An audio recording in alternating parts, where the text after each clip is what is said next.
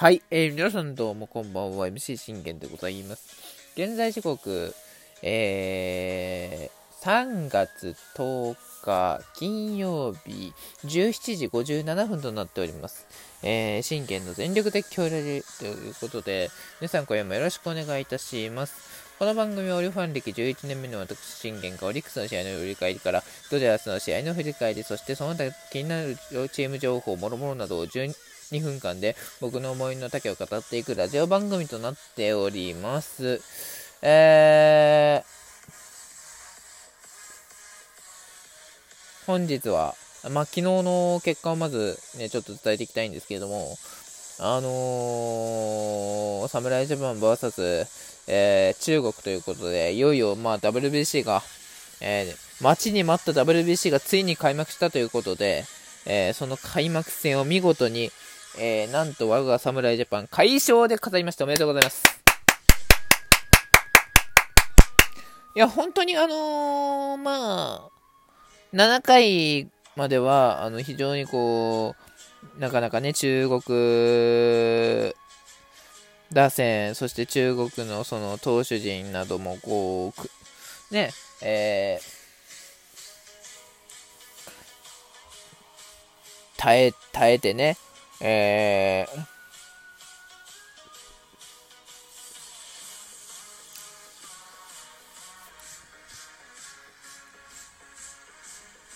あの耐え切ってなんとかするみたいなのが、あのほんとこう悔しいね、苦しい、えー、戦いにまずなったなというところから入るんですけれども、あのそれでもしっかりとこうね、えー、侍ジャパンが、まあ、チャンスで出て、そのチャンスを生かして、えー、取ったというのは、あのー、大きくて、やはり、まあ僕としても、初回からこのね、これぐらい取ってほしかったよなっていうのは、あの、あったので、なぜならば、あのー、やっぱり、我々、その侍ジャパンにとっても照準を合わせなきゃいけないのは韓国戦なんですよ。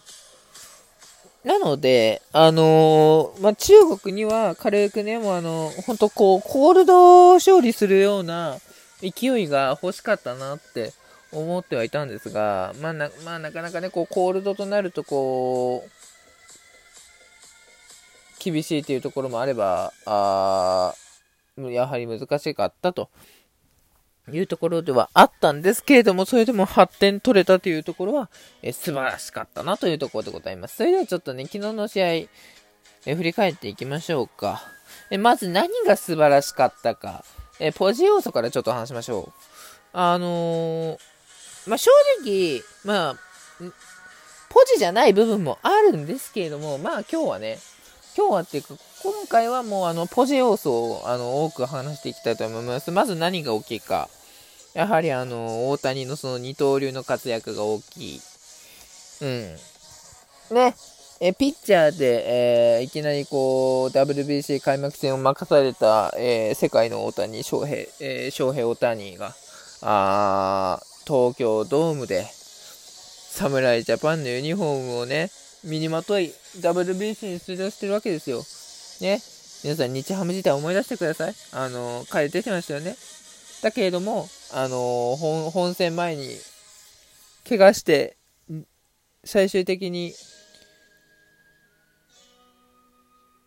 離脱して、第4回大会出れなかったですよね。その時の悔しさっていうのは当然ながら本人ながらあったと思います。まさにその悔しさを晴らすかのような、このね、3回までパーフェクト投球、素晴らしいと。まあ、まず何が良かったかって、やはりこのあのカーブ、そしてスライダーを多めにあの彼投げてたんですよね。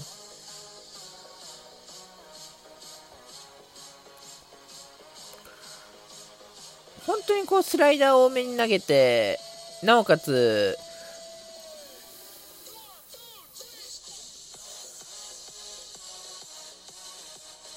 あのー、なおかつ、えー、そのスライダーを、あのー、で三振を奪う、えフォー、フォークをうまく落とすという、そういうキレも、あの、すごく僕は良かったと思います。うん。もちろんそれでね、3回までパーフェクトだったの事実だし、えー、そしてね、まあ、4回、えー、表、ワンアウトかな？で、まあな、えー、彼に、ヤンジンに、あのヒットを許してしまうんですけれども、このヒットのみですよ、大谷が許したの。それ以外、見てください。見てください。ね？初回から行きましょう。空振り三振、ショートゴロ、サードゴロ。ファーストゴロ、見逃し三振、空振り三振。えー、キャッチャーゴロ、レフト前ヒット、空振り三振、見逃し三振。3球三振ですよ。ね。ということはですよ。三振数、奪三振がまず、ね、1、2、3、4、5、5、5奪三振してるんですよね。素晴らしいですよ。ね。まあ、僕的にも、あのー、彼が、あ今度は、ね、えー、出てくるというところで、あえー、多分アメリカ戦に、まあ、順当にいけば準々決勝のアメリカ戦に登板するのかなというところでございます。まあ間違いなくそうだろうと思いますね。うん。まあ本当にこの大谷のね、パーフェクト投、3回までのパーフェクト投球っていうのは、あの、素晴らしいということでございます。ね、聞いてるか、村西くん。あの、パーフェクト投球だったよっていうのはね、こういうことを言うんだよ。ね。君みたいにさ、ね、3回までパーフェクト投球でした。でも4回に一気に崩れました。で、3点入れられました。じゃ話になんないんだよ。ね、そういうことなんですよ。ね、それに比べてみてくださいよ、翔平大谷。ね。ヤンジンにレフトのヒットを4回に許したものの、しっかりと、マサゴを空振り三振に切って取り、えー、チェンチェンを3球三振に切って取る素晴らしいと。いうところですよね。うん。だからもうスライダーとフォークの使い方がもう彼が分かってるんですよ。ね。えー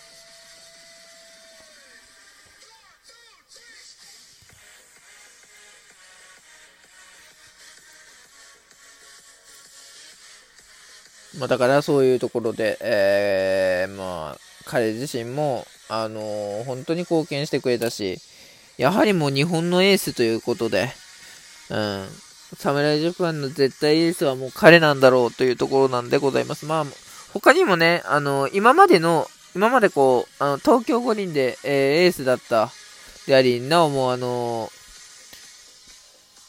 期待のエースと言われる絶対エースがね、うち、うちの、エースいますんで。まあ、彼はオーストラリア戦で先発しますけどね。はい。というところでございます。さあ、え、打線陣は、まあ、なんとこう、チャンスでこう、繋ぐんですが、初回もね、あのー、この村上の押し出しフォアボールでしか1点取れなかったっていうのがちょっと残念だったんですが、なんとこれ4回、大谷が登板終わって、終わってからですよ。ね。開拓やサードゴールになるも、これヌートパーと近藤と続くんですよね。そして自ら大谷が、えー、バッターボックスに入り、また難しい低めのね、えー、ストレートを見事に捉えて、えー、レフトへの内野安打、タイムリーツーベースってことで、これで一気に3点が、えー、我が侍ジャパンに、えー、入りました。もうこの3点ってのは、あのー、ある程度モチベには繋がるかなと思ったんで、まああのもう2点ぐらい欲しかったなっていうところなんですよね。うん。なかなかそれ以降は取らせてくれなかったなという。だから本当に中国も、あの前線してたんですよね、侍ジャパンと。うん。というところでございます。さあ、これ5回から上がった戸郷くん。まず5回はね、なんと、567とか、えー、3者連続空振り三振パーフェクト投球を見せるんですが、これ6回にギャンペインにレフトスタンドのホームランで1失点許しました。しかしこれ1失点で抑え切ったっていうのが、ね、戸郷くん頑張りましたね。あのー、しっかりと次のヤンジンに、ね、大谷翔平、あの、大谷からヒットを打ったヤンジンを今度はしっかり空振り三振取れたっていうのは、あの、戸郷君にとっても、あの、強みだなと思いましたね。うん。多分、昨日の投球を見ていた原、あの、原、原さんは言うと思いますよ。開幕投手は戸郷で行くって。もうそれぐらいの、あの、アピールが昨日戸郷君にはできたかなって思いますね。はい。そしてこれ7回ね。7回も戸郷君上がって見事にこれね、あの、ヒットも許したんですが、結局、えー、5回から上がって5、6、7と3イニング、えー、戸郷君が投げ切りましたというところでございます。本当この3イニング投げ切ってくれたのが本当大きいというところで、そこまでね、ある程度あのー、使わなくても、あのー、つぎ込まなくても、あの、抑えてくれたっていうのがすごい大きいことですよね。はい。そしてこれ打線陣がこれ7回から一気に活発になって、まず牧がこれライトスタンドでホームランを放ち、そして8回一気に4得点、これ山田哲人がようやく火を吹き、ね、源田が押し出し、そして甲斐が、えー、フルベースから2点タイムリーを見事決めてとどめを刺したというところで最後、伊藤博美くんが3人で締めて試合終了という場面でございました。素晴らしいね、えー、解消劇を見せていただきました。おめでとうございます。さあ皆さん、えー、今日の夜です。韓国戦。はい。正直この韓国戦に関しては僕もあのー、危機を持っておりますので、誰ならやってくれるという、もうその、その思いに信じて、誰がパーフェクト投球をすると信じて、えー、応援したいと思います。バイバイ。